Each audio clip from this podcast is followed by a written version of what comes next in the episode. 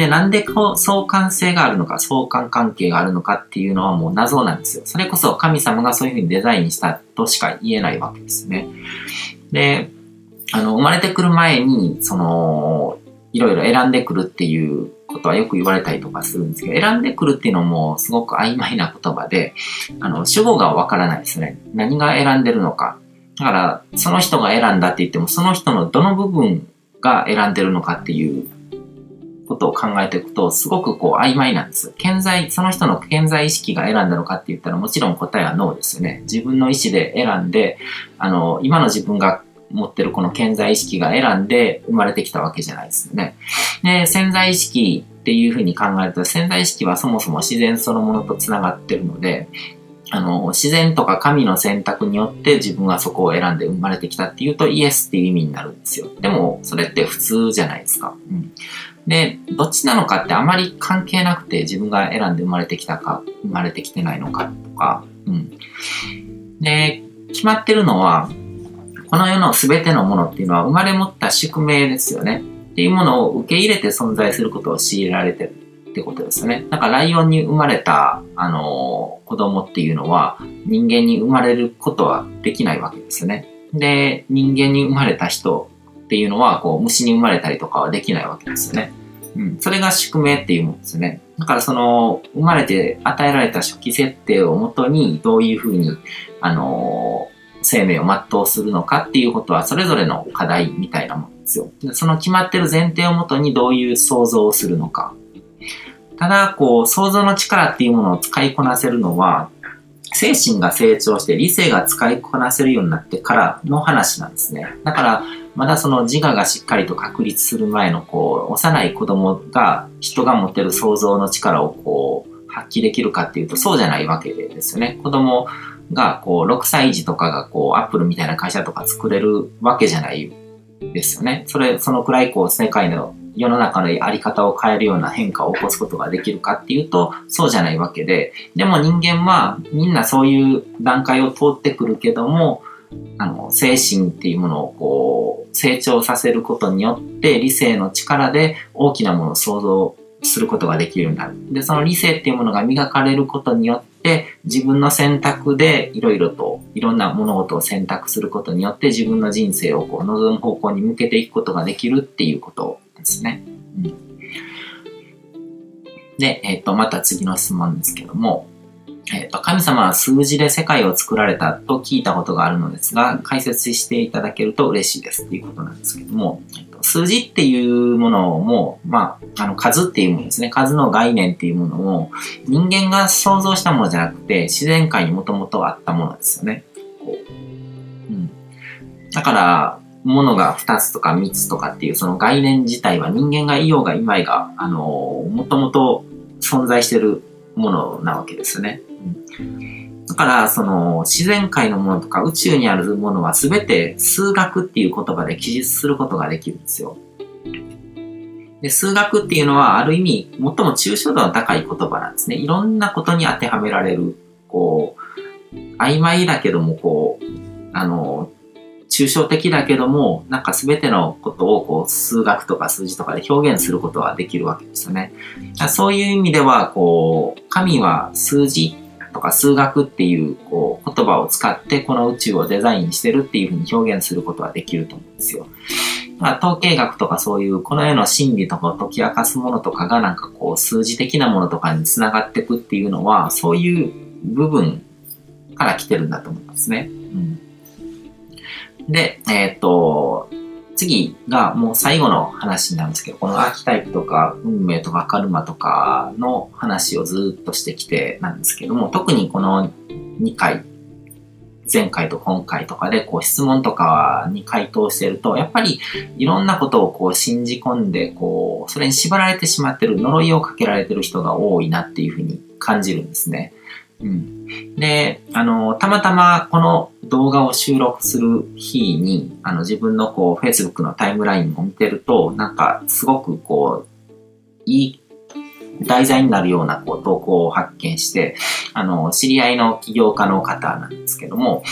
ちょっと読んできますね。えっ、と、数年前ある人の紹介で月200万稼ぐカリスマ女性占い師に見てもらったことがある。で遠方なので電話相談した。で、すると開口一番、あんた運悪いね、仕事何やってんの？え、自営あんた公務員向きだよ。とか、あの、あと、奥さんとうまくいってないでしょ。最悪の相性だし、奥さん結婚に向いてないよ、そもそも。とか、あと、健康診断とかちゃんとやってる、あんた体弱いでしょ。かあの、体気をつけないと大事になるよ。とか、あと、家族を顧みないで、仕事に盲信するタイプだから子供たちとはうまくいってないでしょ。とか、あと、勉強嫌いだね、あんた。もっと本読んだりして教養、教養をつけた方がいいよ、とか、っていうことを言われたらしいんですよね。で、私を知ってる人は今これを読んで、え、真逆じゃんと思ったでしょ？っていう。普段からそういう投稿してる方なんですね。すごく勉強熱心だし、あの、自分で、あの、事業を起こしてすごく成功してるし、奥さんとよく海外に行って仲良さそうにこう、写真とかと写ってる人で、で、すごくエネルギッシュに活動してるし、昔はなんかこう、空手とかをやってたとかっていうので、そういう動画とかを、あの、投稿してたりとかもしてた人なんですけれども、そういうことを言われたんですね。占い師の人に。でも、その当の私は、このおばあちゃんすげえと思った。なぜなら言われたことは私の本質だからであるって感じたらしいですね。で、一人っ子なのに、なぜか貧乏な家に生まれて、親から親戚一同国家公務員で、で、子供の頃毎日病院に通ってた。で、まあ、それが原因でなんか貧乏になったって母は言ってたってことなんですけども。で、大学時代に読んだ本は一冊しかなかったとか、あの、サラリーマンの頃は帰宅実感が平均、あの朝、午前様ですよね、2時以降で、夫婦の相性とかを見ると、こう、どの占いも最悪な結果が出てくる。つまり、こう、あの、その月200万稼ぐカリスマ女性占い師のおばちゃんが、おばあちゃんが言ったことっていうのは当たってるのは当たってたんですよ。でもその人の現在の姿とはまるっきり逆のことだったんですね。だからその人の本質が当てられたっていうことをだからその人はすごいって感じたんですね。で、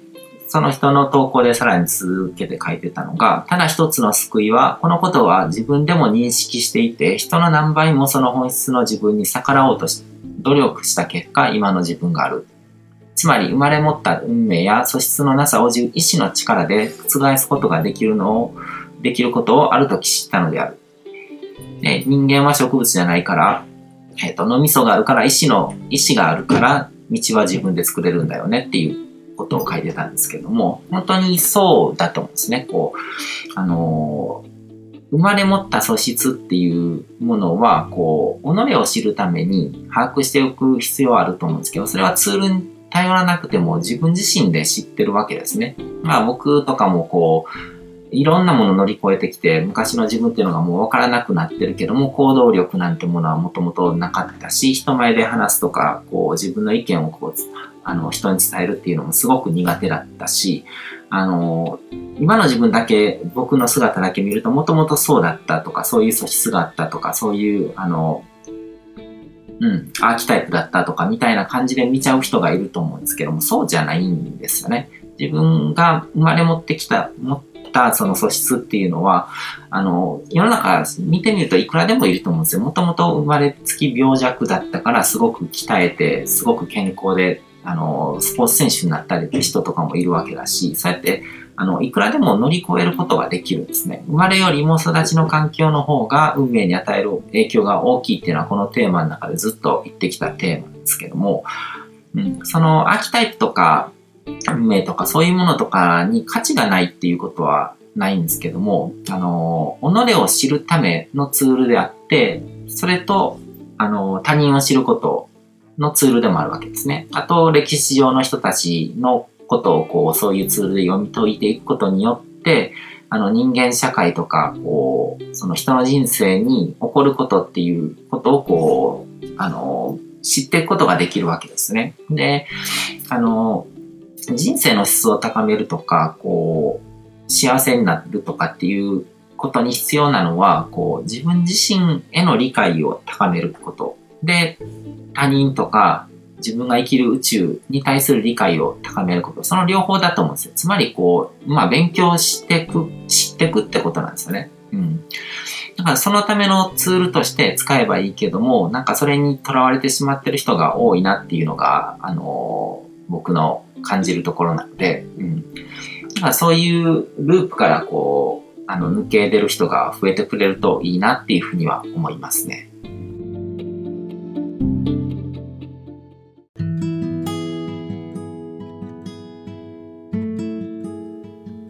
今回も最後まで聞いていただいてどうもありがとうございます。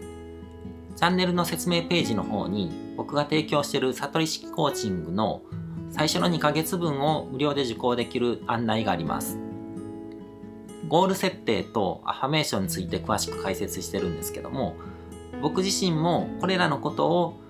本格的に取り組み始めて、で、それで大きく人生を変えたという経験があるので、あの、まだ受講したことがない方であったりとか、このタイミングでピンとくる方はぜひ登録して体験してみてください。また、僕がどんな人間なのかを簡単に知ってもらえる2分ほどで読める会員プロフィールのリンクも貼ってます。僕自身がインターネットを通じた出会いによって自分の人生を大きく変えたので、この出会いがあなたの人生を変える良いものになることを願ってます。ではまた次の放送でお会いしましょう。